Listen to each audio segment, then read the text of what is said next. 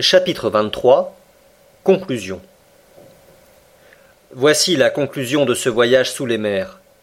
Ce qui se passa pendant cette nuit, comment le canot échappa au formidable remous du maelstrom, comment Ned Land, Conseil et moi nous sortîmes du gouffre, je ne saurais le dire. Mais quand je revins à moi, j'étais couché dans la cabane d'un pêcheur des îles Lofoden. Mes deux compagnons, sains et saufs, étaient près de moi et me pressaient les mains. Nous nous embrassâmes avec effusion. En ce moment, nous ne pouvons songer à regagner la France. Les moyens de communication entre la Norvège septentrionale et le Sud sont rares. Je suis donc forcé d'attendre le passage du bateau à vapeur qui fait le service bimensuel du Cap Nord. C'est donc là, au milieu de ces braves gens qui nous ont recueillis, que je revois le récit de ces aventures. Il est exact. Pas un fait n'a été omis, pas un détail n'a été exagéré.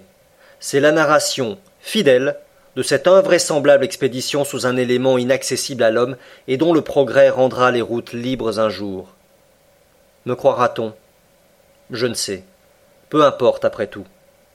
Ce que je puis affirmer maintenant, c'est mon droit de parler de ces mers sous lesquelles, en moins de dix mois, j'ai franchi vingt mille lieues, de ce tour du monde sous-marin qui m'a révélé tant de merveilles à travers le Pacifique, l'océan Indien, la mer Rouge, la Méditerranée, l'Atlantique, les mers australes et boréales, mais qu'est devenu le Nautilus? A-t-il résisté aux étreintes du maelstrom? Le capitaine Nemo vit-il encore? Poursuit-il sous l'océan ses effrayantes représailles ou s'est-il arrêté devant cette dernière hécatombe? Les flots apporteront-ils un jour ce manuscrit qui renferme toute l'histoire de sa vie? Saurai-je enfin le nom de cet homme? Le vaisseau disparu nous dira-t-il, par sa nationalité, la nationalité du capitaine Nemo. Je l'espère. J'espère également que son puissant appareil a vaincu la mer dans son gouffre le plus terrible, et que le Nautilus a survécu là où tant de navires ont péri.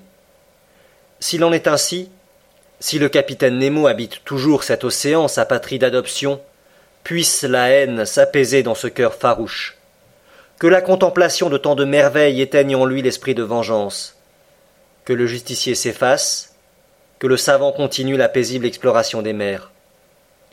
Si sa destinée est étrange, elle est sublime aussi. Ne l'ai-je pas compris par moi-même? N'ai-je pas vécu dix mois de cette existence extra-naturelle? Aussi, à cette demande posée il y a six mille ans par l'Ecclésiaste, qui a jamais pu sonder les profondeurs de l'abîme? Deux hommes, entre tous les hommes, ont le droit de répondre maintenant. Le capitaine Nemo et moi.